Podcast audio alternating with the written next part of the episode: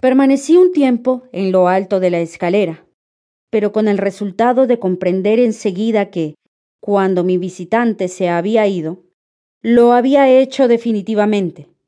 Entonces regresé a mi cuarto.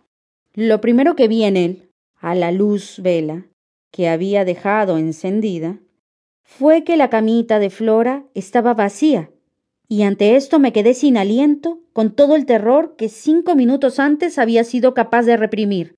Me lancé sobre el lugar donde la había dejado durmiendo y donde estaban desordenadas las sábanas y la colcha de seda y aparecían descuidadamente corridas las cortinas blancas. Luego, para mi indescriptible alivio, mis pasos despertaron una respuesta. Percibí que se agitaba la cortina de la ventana y en la parte exterior y con la cabeza agachada surgió la niña. Estaba allí, con todo su candor, y tan pequeñita dentro de la camisa de dormir, con los sonrosados pies desnudos y el brillo dorado de sus tirabuzones. Parecía muy seria, y yo nunca había tenido aquella sensación de estar perdiendo una ventaja ganada, con tan prodigioso estremecimiento, así como la conciencia de que me trataba con reproche. Malvada. ¿Dónde ha ido? En lugar de acusarla por su falta, me encontré siendo acusada y justificándome. Por su parte, ella se explicó con la más encantadora y vehemente sencillez. Estando acostada de repente, se había percatado de que yo había salido del dormitorio y se había levantado para saber qué me pasaba.